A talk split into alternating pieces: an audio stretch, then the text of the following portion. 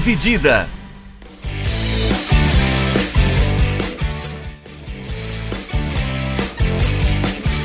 Olá, amigos do podcast Dividida, sejam bem-vindos a mais um episódio. Eu sou Guilherme Milani, dividindo a tela aqui comigo Vinícius Bringel. Como é que tá, Bringel? E aí, Milani, e aí, galera? Tranquilo? É, essa semana a gente vai falar de um assunto que a gente chegou a resvalar até na semana passada, né? Que é a Copa do Mundo, né? A ideia que a FIFA tem de Copa do Mundo em dois anos. Antes a gente vai falar um pouquinho da lei do mandante também. Queria só fazer um, um breve comentário. Uh, lamentando né, a situação de Santa Cruz e Paraná, dois times que estavam na Série A até pouco tempo atrás e que estão na Série D, né? Vão disputar a Série D em 2022.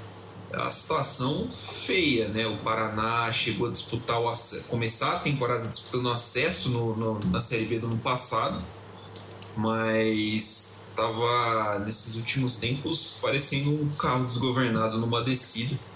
E o Penhasco chegou, né? Caiu para a Série C no ano passado e esse ano caiu para a Série D. O Santa Cruz estava na Série C já fazia algum tempinho, né? Subiu para A em 2016, se não me engano, caiu, ficou uma temporada na B, caiu para C, ficou algumas na C e caiu para D. É, é, difícil, né? É difícil. É. Dois times com torcida grande, torcida importante, que estão fora do protagonismo nacional há algum tempo. É... Comecei então falando um pouquinho de lei do mandante, Bringel. Ah, o presidente Jair Bolsonaro sancionou a lei na segunda-feira, dia 20 de, de setembro, né? Gravando é. na quinta 23. Sancionou a lei do mandante, modificando o texto da lei Pelé. Ah, e agora, ah, pela nova legislação, a negociação de uma partida do Campeonato Brasileiro passa a pertencer ao time da casa. Então, para a equipe, para o grupo de comunicação, né, para quem quiser transmitir uma partida do Campeonato Brasileiro, é, basta negociar os direitos com o time mandante do, da partida. Isso só afeta os jogos do Campeonato Brasileiro, tá? Partidas de Campeonato Estadual, Copa do Brasil e Libertadores são negociadas de forma diferente. Uh, essa, essa alteração vai entrar em vigor em 2025 o contrato, o, essa emenda, né, que foi essa lei que foi aprovada, tem uma emenda que é chamada de emenda Globo, que garante que os atuais acordos seguem válidos até o fim. Na Série B eles terminam em 2022, na Série A 2024. Então, para a Série B de 2023, acho que a gente já vai ter uma boa ideia de como vai funcionar. E na Série A em 2025 a gente tem o teste com os times da, da primeira divisão. É, mas times que não têm contrato hoje com televisão paga, né? Sport TV, Sport Interativo, é, que não é mais Sport Interativo, né? TNT Sports, uhum. ou Grupo Turner, ou Pay Per View. É, times que não tem, que no caso hoje é o Atlético Paranaense, podem já assinar contratos sob essa nova legislação. É, Bringel, você quer começar falando aí um pouquinho o que você acha que vai dar, do gol que vai dar? Então, né? Esse é um negócio que pegou, acho que pelo menos eu pegou um pouco de surpresa, porque eu não esperava tanto essa mudança, que eu acho que vai ter um impacto significativo.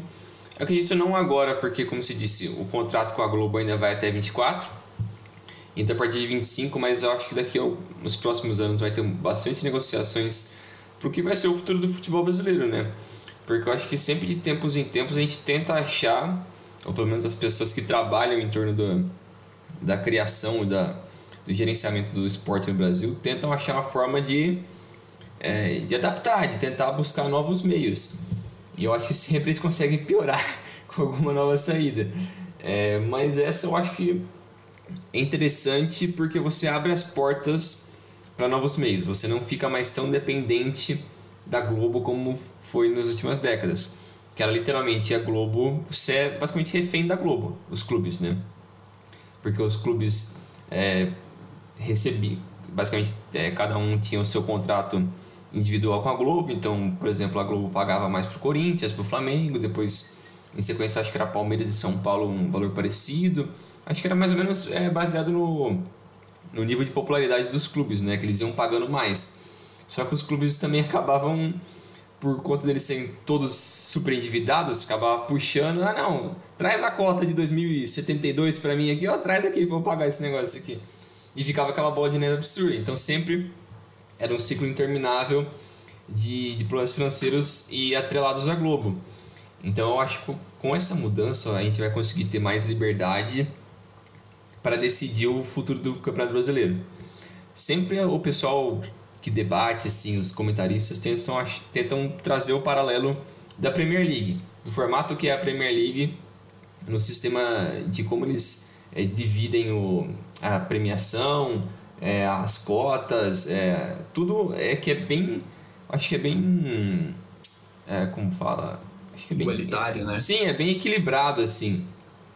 Então os clubes de menor expressão ou que estão na parte de baixo da tabela, eles conseguem ter uma, uma capacidade financeira, conseguem fazer eles competitivos a nível não só nacional, mas também europeu. Então, se um time vai para uma agora a Conference League, que é a nova liga europeia, ele é um time de segundo, terceiro escalão da Inglaterra, ele consegue bater de frente com boa parte dos clubes da Europa que estão nas Conference League ou talvez numa Europa League da vida, porque ele tem um poderio financeiro que outras ligas não fornecem para os clubes de médio e pequeno escalão. Então, a Premier League tem essa vantagem, né, no sistema deles. É, mas o, o Brasil, eles, eu acho que isso não daria certo pelo simples motivo que a gente não consegue trabalhar em conjunto, né? A gente não consegue todo mundo entrar numa linha, não, vamos tentar fazer o melhor pelo ecossistema do futebol brasileiro. Vamos tentar pegar aqui, não só os quatro primeiros vão ter dinheiro, os caras que estão caindo, os caras vão subir da B. Vamos trabalhar no ecossistema para o cara que desce para B não ficar fudido, ou o cara que sobe da B para A não cair já no ano seguinte, porque ele não tem como competir com os clubes que já estão na A faz mais tempo. Que é o que acontece, né? Sempre essa, essa gangorra, né? Que o time sobe da B para A, no um ano ou no dois no máximo ele está voltando para B. Porque ele não consegue se manter. Se não, então, tem um, se não tem um aporte muito grande, né? se não tem ali um, é. uma estrutura muito grande, a gente vê times importantes como Curitiba fazendo isso, o América Mineiro faz isso, é o time gangorra, é. né? Mas, por exemplo, o Bragantino não caiu de primeira, é um time que tem um aporte, um investimento muito grande. O Cuiabá está fazendo uma boa campanha, time é. com aporte financeiro também muito bom, time muito, tem uma estrutura grande. O Fortaleza também, Fortaleza fez Fortaleza um trabalho. Também precisou então... se estruturar, passou muito tempo na C, se reestruturou Sim. e consegue se manter hoje na A. É, então eu acho que tem essa vantagem, né, deles conseguirem trabalhar isso, mas essas são as exceções, né? Porque a maioria fica nesse sobe e desce. Então é muito complicado, mas a forma como o Brasil vai trabalhar isso, os clubes brasileiros, como a gente até estava falando antes de gravar aqui, algumas das opções que o Brasil pode fazer em relação a isso. Ah, então vai ser mais ou menos como o, o, o Flamengo fez no Carioca esse ano, ano passado, que ele fez o próprio, é, a tra própria transmissão dele. Cara, isso dá um tiro no pé absurdo. Porque, querendo ou não, quem que vai pagar um, uma mensalidade para acompanhar só o seu clube? Você tem que ser muito louco, você tem um dinheiro. Ninguém faz isso. E outra que no estadual, isso acaba também prejudicando os clubes menores, porque os clubes menores, eles literalmente dependem dos jogos que eles, enfrentam, que eles recebem os clubes grandes para ter a renda por conta do direito de TV. Então é completamente diferente, mas como você disse, essa regra, essa nova lei que o Bolsonaro aprovou, é, ela funciona só para o brasileiro, então é diferente. Mas eu acho que o problema é cada um tentar negociar de uma forma. Então imagina você 10 serviços de streaming, 5 canais passando coisa diferente. Cara, é uma salada, quem que vai conseguir acompanhar tudo isso? Por mais que o brasileiro goste de acompanhar só o seu time, só o seu time tem que ganhar e foda-se todo mundo, mas quem quer acompanhar todos os jogos, quem gosta de futebol mesmo, está ferrado. Então, eu tô curioso para ver para que caminho eles vão seguir isso, né? É, é meio complicado, putz, é, é, difícil você acreditar no brasileiro que ele vai pensar direito é, na forma como ele vai tentar definir isso, né? É, exatamente, né? Ah, algum, alguns pontos que, que eu vi comentários e achei até positivos é que essa lei vai é, ela vai acabar com o jogo com o jogo no escuro, né? Com jogos de times uhum. que ah é o time que vai pra, uh, não tem contrato com ninguém, não tem por onde transmitir, mas agora então vai ficar mais fácil desse time negociar.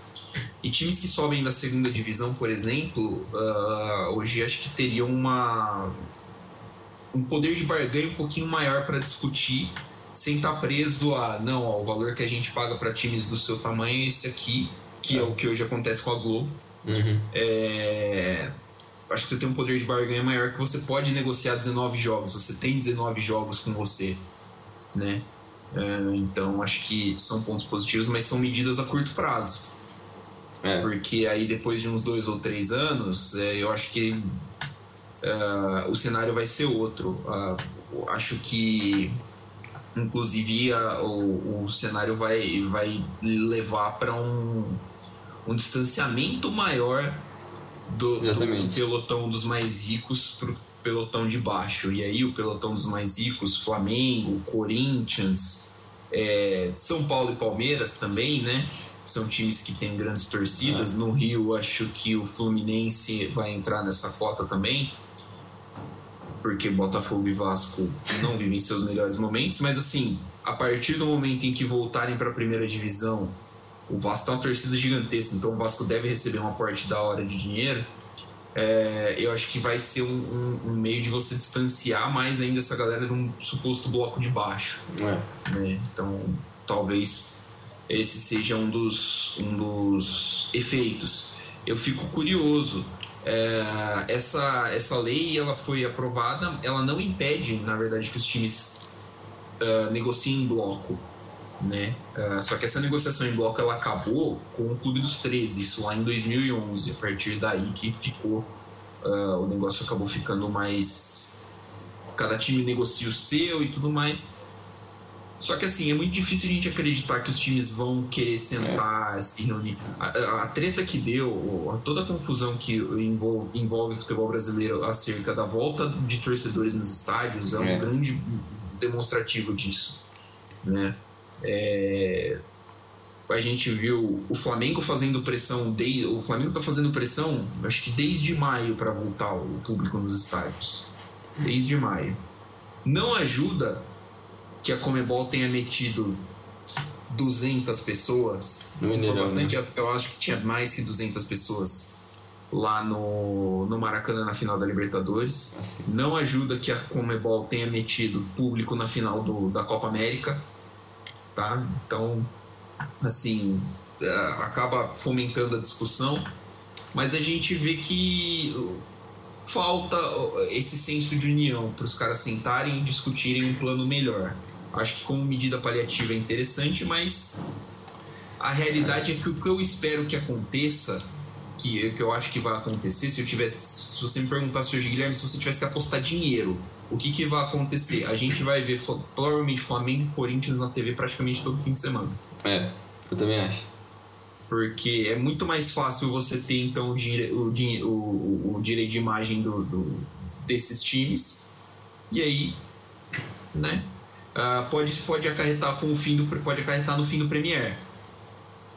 O que eu não sei se é uma boa, porque é uma fonte de renda importante para os é. times. E o cara vai falar, mas para que, que eu vou meter o meu jogo lá no pay-per-view se a Band vai transmitir o jogo, por exemplo, em TV aberta? Posso não ganhar o mesmo, mas eu ganho exposição. É. Meu patrocinador fica mais feliz pode me, posso cobrar mais, porque aí o, o meu patrocinador vai ser mais exposto, ele está sendo exposto em TV aberta. Você muda o jeito de negociar também esse tipo de coisa. Mas no fim das contas, é, eu acho que vai servir só para aumentar a diferença uh, financeira entre esses, entre esses grupos. Eu até pensei um negócio aqui agora, na negociação desses direitos para o exterior. Como eles vão fazer para negociar isso com eventuais, sei lá, MLS, não, MLS para os Estados Unidos, para Europa, para a Ásia, como eles vão fazer para negociar isso? Porque até onde eu sei, o Premier ele passa nos outros países da Europa. Você consegue ter um acesso a um Premier internacional, algo assim. É, mas eu queria ver como eles vão fazer isso, porque não tem como os caras, sei lá, de uma. Não sei, mas Sky Sports contratar só os jogos do Corinthians. Não faz o menor sentido. E não faz sentido para os caras, né? Tipo. Também você dificulta o acesso, na verdade. Você está dificultando o acesso a um produto. Que, assim, interesse tem. Porque é. o futebol brasileiro é muito bem visto, é muito bem falado e é muito é, famoso. Vamos chamar de famoso, né? É. é tem muita moral ainda lá fora. O Brasil exporta jogador pra cacete, pô. É. Então, o, sei lá, o torcedor do, dos times da Itália querem olhar. Às vezes o cara quer olhar para o futebol brasileiro e falar assim, porra, esse cara podia pintar aqui no meu time, né? Às vezes, por exemplo, ah, em 2016, ah, o Manchester City levou o Gabriel Jesus no meio da temporada, mas ficou com o Gabriel Jesus terminou a temporada no Palmeiras, né? E tudo mais. E aí, de repente, tem um cara, do, um torcedor do Manchester City que quer uh, assistir os jogos do Palmeiras para ver como é que joga o Gabriel Jesus e já. Sim. Cara, pô. Assistiu o Gabriel Jesus porque ele vai jogar no Manchester City. Você acaba dificultando esse tipo de coisa. É. Então, realmente eu não tinha pensado nisso, mas é um negócio que pode atrapalhar bastante. É, mas eu acho que, pensando mais a fundo nisso, é, se eles tentassem, os times brasileiros tentassem negociar isso melhor, é, como é os horários dos dos jogos aqui, poderiam eles tirar mais proveito dessas transmissões internacionais. o principal problema das transmissões do Brasil para vender para fora são os horários. Jogo aqui 9 horas da noite é de madrugada na Europa. Na Europa. Quem que vai assistir? Que vai acordar 4, 5 né? horas da manhã para ver um jogo. Ninguém vai ver isso. Mas se você fizer um jogo é, num horário um pouco mais acessível, você tem a possibilidade de vender mais o, o campeonato e trazer uma popularidade maior para os clubes, né? Para você conseguir ter o seu branding lá fora e eventualmente, sei lá, fazer uma, uma, tur, uma turnê, falar, é, um tour por, por algum país, pela Europa, alguma coisa, participar daqueles campeonatos de pré-temporada, pré-temporada, essas coisas, dá para fazer isso, mas você tem que popularizar essas equipes lá fora, né? Acho que é... se eles conseguissem negociar isso seria muito bom. E também, cara, é, pensando nos horários, seria bom pro torcedor, né?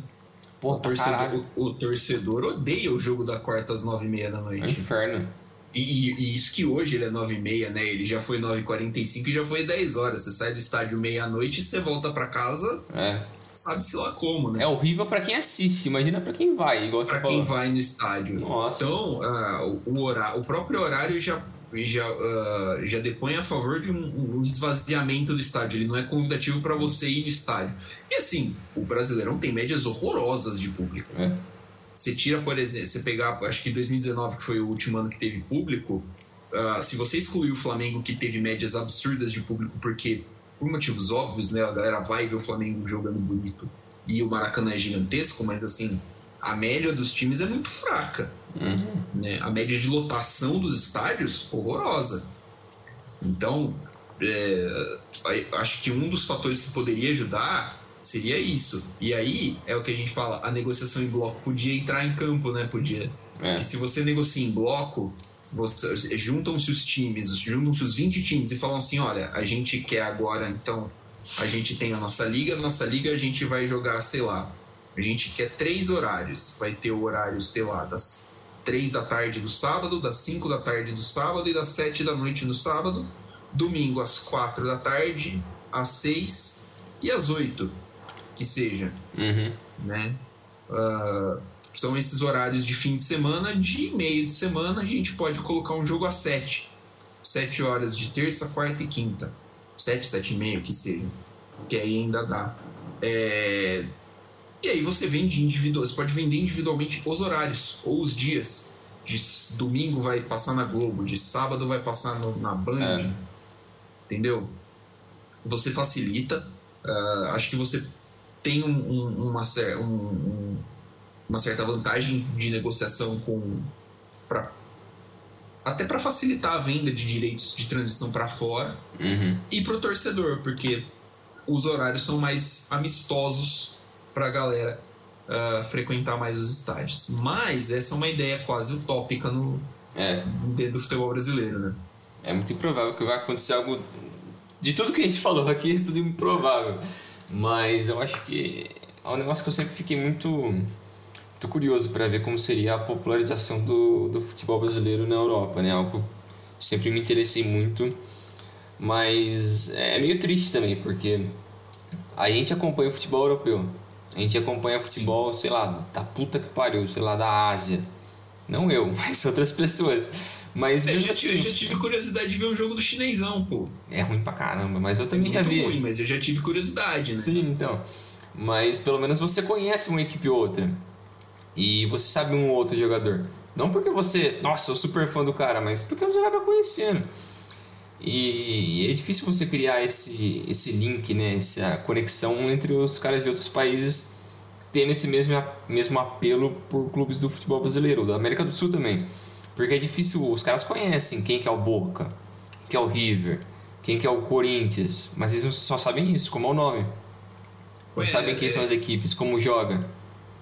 A, a, a referência dessa galera acaba sendo ídolos do passado. Sim. Tanto que muito, se você pergunta para jogadores, e é comum você perguntar para jogadores de fora, gente que acompanha futebol de fora, ah, que time você conhece do Brasil? E, e você vai ficar impressionado. Você vai ficar impressionado, não, mas pode anotar, o Santos sempre está nesse bolo. Uhum. A galera, ah, eu conheço o Santos, eu conheço isso, eu conheço aquilo. Conhece Santos por causa do Pelé. Por do Neymar. e por causa do Neymar. É. Mas assim, porque os caras conhecem basicamente os nossos times, ou me falar porque, porque é produto de exportação. O jogador é, é produto de exportação. Ah, o Pelé, o Pelé, beleza. É normal. Ah, o Garrincha também, né? Uh, exportou o Botafogo para muitos lugares. Eu gosto muito da história que o Botafogo contratou um rapaz, um lateral uruguaio, e muito da mídia do, do do Uruguai ficou surpresa, porque o rapaz era meio. não era assim lá essas coisas, não era muito uhum. promissor.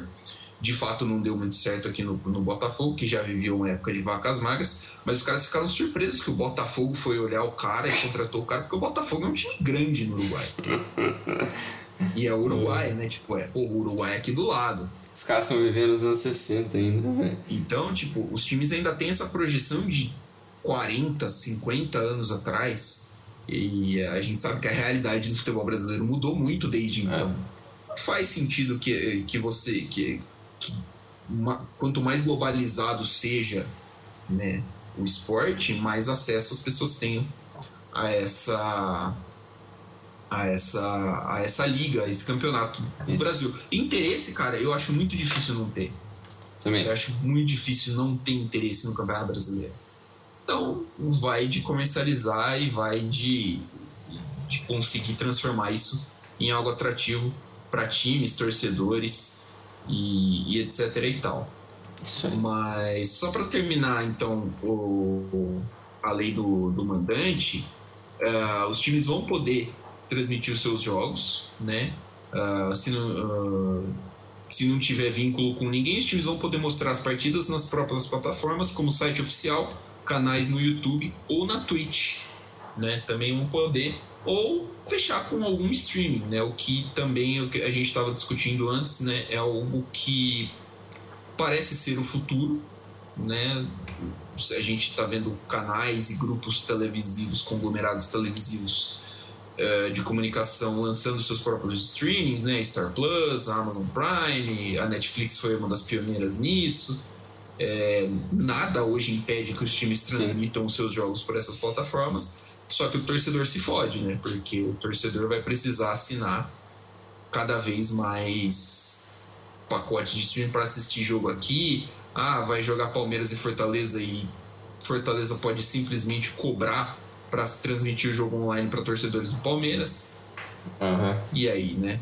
Ah, é de graça para quem é sócio torcedor do Fortaleza. Mas para quem é sócio torcedor do Fortaleza e essa for a única opção, é. se ferrou, parça. Sim. Aí você paga 10 reais para assistir um jogo e às vezes você não tem estrutura, você não tem é, uma internet que suporte, você não é. tem como, sei lá, assistir a porra do jogo, meu.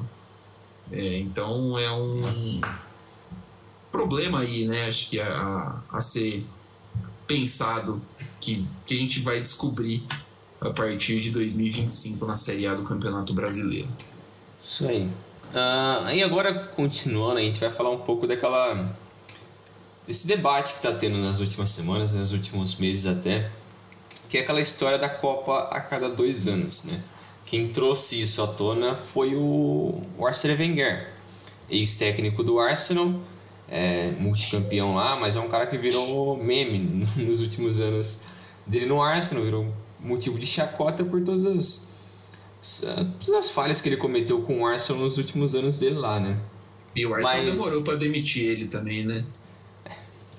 Não Mas é, o Arsenal. O Arsenal. O Wenger agora, eu esqueci até a, a função dele na FIFA hoje em dia. Ele é, ele é chefe, praticamente... chefe de desenvolvimento global da FIFA hoje em dia. Essa é função praticamente um Aspone, né? Que chefe de é. desenvolvimento global é um cargo que não te diz absolutamente nada. Não explica nada isso. Mas, enfim, quem trouxe à tona essa história foi o Wenger numa entrevista para o L'Equipe e, mas quem sugeriu essa, essa Copa a cada dois anos foi a, a Federação da Arábia Saudita em maio, que ela sugeriu uma Copa a cada dois anos, ela sugeriu para a FIFA uma Copa a cada dois anos para o futebol masculino e feminino, é porque ela achava, ela pediu para a FIFA é, é, pelo menos dar uma olhada nos impactos que poderiam ter no, no ecossistema do futebol e global uma Copa a cada dois anos para o futebol feminino e masculino. É, depois dessa, dessa, de sugerirem isso, aí o Wenger vem à tona, porque ele é o cara que está lidando com essa situação, está vendo exatamente quem que quem está afim, basicamente, é, de pensar isso, mas eles, eu acredito que a, a Arábia Saudita, a Federação da Arábia Saudita, usou como gancho essa ideia o fato de que a próxima Copa do Mundo, sem ser do ano que vem, no Qatar, a próxima 2026 é a Copa com sede, sede tripla, né? E com 48 equipes, que a, a Copa de 2026 vai ser no Canadá, Estados Unidos e México. Então é uma Copa que vai ser a primeira com a expansão e eles já visam tentar fazer uma expansão ainda maior, porque essa ideia do Wenger é para a próxima Copa, para 2030. Eles já querem colocar em prática a partir do, do próximo ciclo. É, mas exatamente é, como iria funcionar isso, é, a gente não sabe, porque a ideia do Wenger em si, que ele propôs, era fazer a cada dois anos e meio que é, alternar com as competições continentais, como a Copa América e a Euro. Então seria, por exemplo, a Euro esse ano, ano que vem uma Copa do Mundo, depois outra Euro, depois fazer outra Copa do Mundo e ficar nesse ciclo interminável. Eu não sei como a Nations League ficaria nisso, porque a Nations League também foi criada justamente para acabar com, a, com os amistosos e, e encher um pouco mais o calendário de seleções e acabar com esses jogos que não tem muita, muito sentido, né? Que são os amistosos, não tem muito fundamento e acabava prejudicando os clubes essas datas que não tinham um porquê, né? Porque um jogador poderia jogar, sei lá, o Lewandowski vai jogar pela Polônia. Aí ele machuca no jogo contra a Albânia, no amistoso. Pô, aí ele fudeu o Bayern por, sei lá, um, dois meses. Quem se, quem se ferra nisso é o Bayern, porque ele que paga o salário do cara, ele que perde o principal jogador dele. E, e é engraçado que aconteceu justamente é. no. Foi uma eliminatória? Foi. Foi uma eliminatória. Eu só não lembro se foi contra o Albânia, mas aconteceu isso mas pelo menos é um jogo, é um jogo entre aspas competitivo, né? Sim, sim. É, mas então, mesmo assim, assim é uma prejudica é uma o clube, isso. É. É, mas quem está apoiando bastante essa ideia junto com a Arábia Saudita são o, as, os países menos expressivos ali da, do mundo, né? Mas que tem uma, um poder financeiro interessante. Além da Arábia Saudita tem o Marrocos, a China, que são, são lugares que eles eles gostariam de, de ser sede de outras Copas do Mundo para poder, entre aspas, popularizar o esporte, dele, esporte no, no país deles. Só que é, a gente sabe que é mais uma, uma oportunidade para gerar dinheiro, né? Porque, se não me engano, a, a, Copa do Mundo, a última Copa do Mundo, gerou por volta de 8, não, 4,6 bilhões a Copa 2018. Foi essa a renda da Copa de 2018 para a FIFA. Mas, enfim, tem muitas variáveis dessa história assim, ainda porque não foi algo concreto, então está muito na especulação do que, que pode virar isso. A próxima Copa do Mundo feminina, se não me engano, é ano que vem, não, 2023. Ela vai ser sediada na Austrália e na Nova Zelândia. Então, a ideia do futebol feminino ter uma Copa a cada dois anos eu aprovo, porque o ecossistema do futebol feminino é completamente diferente do masculino. os clubes femininos não têm tanto tanto não são tão populares e não tem um calendário tão cheio quanto do masculino. Então acho que você é, tentar colocar mais torneios nacionais é, no futebol feminino você acaba tornando um pouco mais popular, você acaba criando mais visibilidade, criando mais interesse, porque uma coisa é você torcer pelo time feminino, sei lá, do Rio Branco, se tivesse, né, no caso. Uma coisa é você torcer pela seleção brasileira no feminino. É muito mais provável que as pessoas vão acompanhar a seleção brasileira porque está torcendo pela sua nação. Por mais que você não goste tanto do esporte, você vai torcer pela sua nação.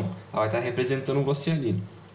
Então acho que a possibilidade de você é, popularizar um pouco mais as jogadoras, criar mais. É, popularizar também o esporte para as mulheres, né? Para uma, uma criança que quer ser futuro jogador de futebol, alguma coisa assim. acho que acaba ajudando bastante quando você acaba criando mais torneios com bastante visibilidade. Mas é, tem vários desdobramentos nisso. O Ronaldo já falou que apoia isso, o Guardiola também. É, mas aí ao mesmo tempo confederações grandes como a Comebol e a UEFA, que são as duas principais, são totalmente contrárias.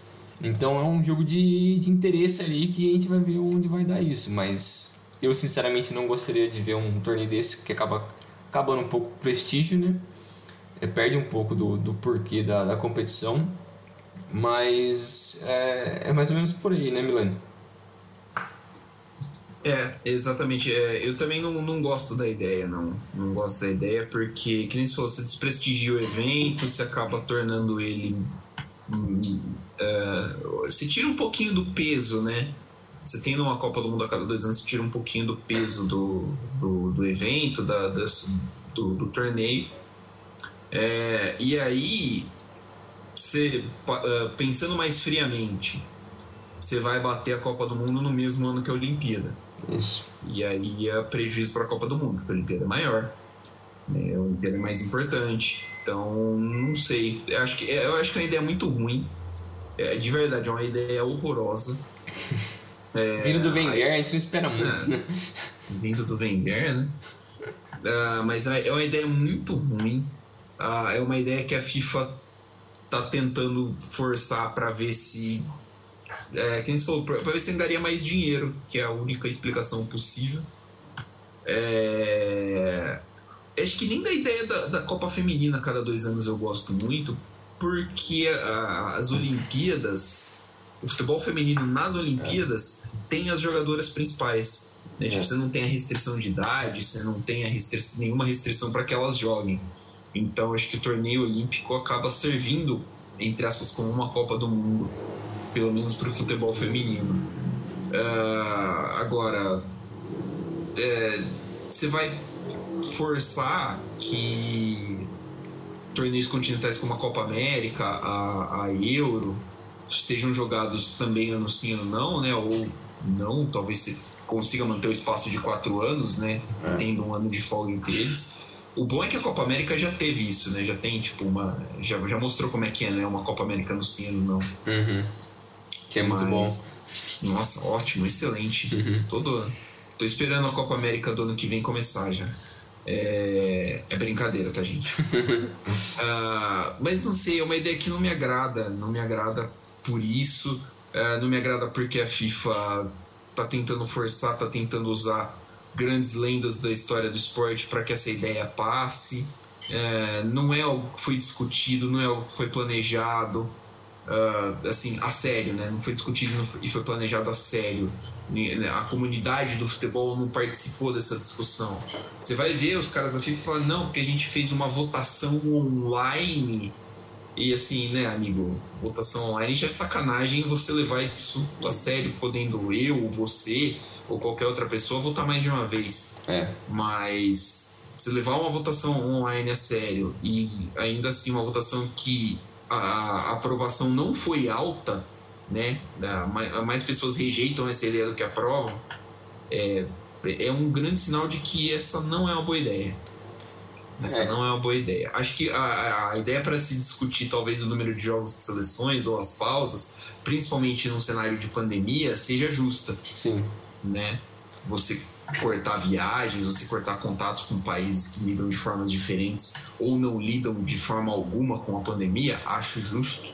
uhum. né? mas usar isso como um, um artifício para tentar forçar uma, uma, uma, uma ideia que ninguém gosta muito é não é não, não me parece ainda mais porque eh, se o, o objetivo de tudo isso é ganhar dinheiro simplesmente é. ganhar dinheiro por ganhar dinheiro que me parece ser o objetivo da FIFA e dos países envolvidos com isso. A, a, o que dá uma, uma certa tranquilidade de que isso pode não ir para frente, e tem grandes chances de não ir para frente, na minha opinião, é que as duas principais confederações são contra.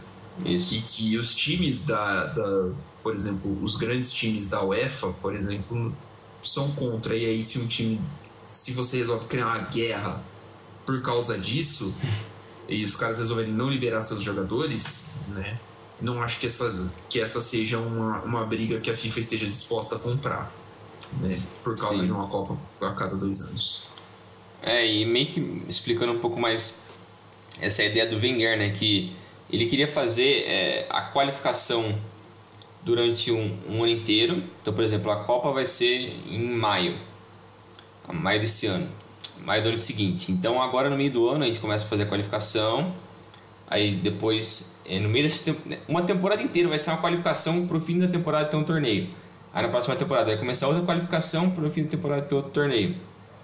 No caso vai ser revezando a Copa e o, e o Continental, né? Porque... Isso, tem, isso tendo os campeonatos continentais no meio do caminho. Sim. E, por exemplo, a UEFA precisa de uma eliminatória para Euro, né? É. Então, eles iam fazer essa eliminatória inteira acontecer em um período de um ano. No caso, 9, 10 meses, porque seria a temporada regular, né? Depois tem os dois meses de férias, que não teria mais férias porque você ia ter algum campeonato é, de seleção. De seleção. Então, essa ideia de você tentar, minimi, entre aspas, minimizar as datas FIFA, você vai estar prejudicando no fim da temporada porque você vai colocar um torneio no meio da, das férias dos caras que a temporada já é super desgastante, principalmente para as equipes da Premier League, para os caras que jogam Premier League. Porque outro problema também é a, a Copa das Nações Africanas. Não é sempre em janeiro, fevereiro, um negócio assim? Eles mudaram. Eles mudaram para o meio do ano para justamente para os times não perderem. Porque sempre dava problema, porque ninguém queria liberar os caras e os caras queriam representar o país. E sempre foi essa briga, né? Não, eu quero representar meu país, quero minha nação. Com essa treta que teve agora esses tempos atrás, que os clubes da Premier League não mandaram seus times para jogar a, as eliminatórias agora, virou uma briga porque os caras, não, eu quero defender minha seleção, vocês estão sendo contra mim, porra, velho. É muita, é muita falta de bom senso também. O Richardson foi muito contra isso, mas Cara, eu acho que. É, o, Richard, o Richard só achou um pouquinho demais reclamar, porque, é. principalmente porque o Everton liberou ele para as Olimpíadas, né? É. E, e para as Olimpíadas os times não são obrigados a, a liberar. Mas é, é aquilo, né? É, é, acho que é uma coisa principalmente nossa aqui da América do Sul e da África de ter esse negócio de defender as cores do país, né? É. A Copa do Mundo é um grande evento aqui para o brasileiro, para o argentino, para o uruguaio, para o senegalês, para o camaronês. Então, para essa, essa galera, eu pelo menos fico com a impressão de que defender as cores da seleção é, mais, é, é significa algo a mais, talvez, do que signifique jogar para o time. Porque o time, beleza, o time se muda tal, né? Por mais que você goste muito, por mais que você ame o time que você está jogando, mas assim, a sua seleção, o seu povo, muita gente, é. muita galera que tem uma história de vida, de superação, uh, uh, gosta justamente disso porque mostra que dá uma esperança para o povo e histórias assim. Então, uh, é, eles têm essa, esse negócio de não, eu quero jogar, eu preciso jogar pela minha seleção, né? É, e, cara, é, é um atrito muito desnecessário, né? É, é uma época que poderia ter um, negócio assim, um bom senso assim. Sim. Pra chamar o Bom Senso Futebol Clube, lembra deles? o Alex gostava deles. O Alex gostava deles. Mas, mas é isso aí, é um tema que a gente ainda tem que ver ainda pro futuro, né? Porque, como a gente já disse, não foi nada decidido ainda, tá na especulação ainda. Mas eu acredito que vai ser algo similar com o que foi a, a Superliga. Quando chegou a confirmação disso, o público ficou tão revoltado que os caras deram para trás. Eu não acho que isso vai conseguir ser, ser efetivo e acontecer de verdade. É, Também tô com você. Acho que o, a repercussão pública majoritariamente negativa deve, deve encobrir um pouquinho essa ideia. É, ou pelo menos, né, arquivar essa ideia daqui, até daqui a alguns anos que com certeza alguém vai é, tentar alguém vai tentar isso, né? Alguém vai tentar isso de novo. Mas isso é... A FIFA tava com. A FIFA aqui já tava com um problema, né? O Japão ia sediar essa última edição do Mundial, o famoso Mundial de Clubes, que acho que essa é a última edição nesse formato. É porque ia entrar em vigor antes da pandemia, aquele mundial que ia ser na China, com um monte de time, e agora não sabe mais se vai ter, e ninguém mais sabe como é qual vai ser o futuro desse torneio, que é, minha opinião como palmeirense, inútil. Talvez tenha uma pitada de clubismo aí. Uhum. É, mas assim, a, o que se espera que seja a última edição não vai acontecer no Japão, porque o, o, a experiência do Japão com as Olimpíadas parece que deixou umas marcas lá. A galera falou assim: por causa da pandemia a gente não quer essa bucha pra cá. Uhum. Toma, FIFA, toma que o filho é teu, arranja um lugar. Uh, o Eduardo Paes falou que o Rio de Janeiro já se candidatou para receber esse Mundial, mas a relação da FIFA com o Brasil não anda muito das melhores, né? O último jogo que é, um dos últimos jogos que a FIFA mandou, né, de, de ordem da FIFA, que aconteceram aqui no Brasil ou não aconteceu aqui no Brasil foi aquele 4 hipotético Brasil e Argentina no, no, no estádio do Corinthians. Uhum. É, é, acho que é, não precisa falar que a, a FIFA não gostou muito de, dos caras da Anvisa invadindo o, uhum. o, o campo para parar o principal clássico sul-americano. É, então, cara, o Mundial tá sem dono, né? Tipo, não, não tem sede ainda é. no momento. Uh, os Emirados Árabes surgem como uma opção, mas até agora nada definido. Uh, o Qatar podia ser uma opção, mas parece pouco provável, porque o Qatar vai sediar a Copa em 2022, né? Então não me parece muito provável. Estou vendo que esse negócio aí ou vai ser cancelado ou vai parar nos Estados Unidos. Que seria uma boa. Eu gostaria nos Estados Unidos. Nos Estados Unidos eu gosto. É. Melhor do que fazer na porra do Qatar nos Emirados Árabes, velho. Vai se fuder. É assim, é, eu, eu gostaria muito que esse torneio fosse feito em algum país com uma cultura de futebol de verdade. Né? Também. Imagino, imagino que seria muito divertido, por exemplo, você ter um, um torneio desse no México. É top. Dos Estados Unidos, torcida apaixonada, não sei o que tem. A gente sabe que nos principais países do mundo não vai acontecer, os caras não vão botar na Espanha porque o campeão tem vaga automática. É. Né? O campeão do, do país tem vaga automática. Então você não vai botar o Real Madrid ou o Barcelona de graça no Mundial. Uhum. Né? Mas, enfim, uh, acho que seria legal, por exemplo, no México, seria legal, por exemplo, no Egito, que tem um. Uhum. A África do Sul estava querendo também, a África do Sul também estava com como uma, querendo sediar. Acho que seria legal lá, embora não saiba como é que é a situação da pandemia. A FIFA quer público nos estádios, então é, isso acaba limitando um pouquinho. É, mas fica aí para cenas dos próximos capítulos. Faltou alguma isso coisa, Bringel? É isso aí. Veremos. Valeu, Milani. Valeu, pessoal. Até a próxima. Então é isso aí. Valeu, galera. Valeu, Bringel. Até a próxima. Fique ligado nas nossas redes sociais. Arroba Dividida Podcast em Facebook, Twitter e Instagram.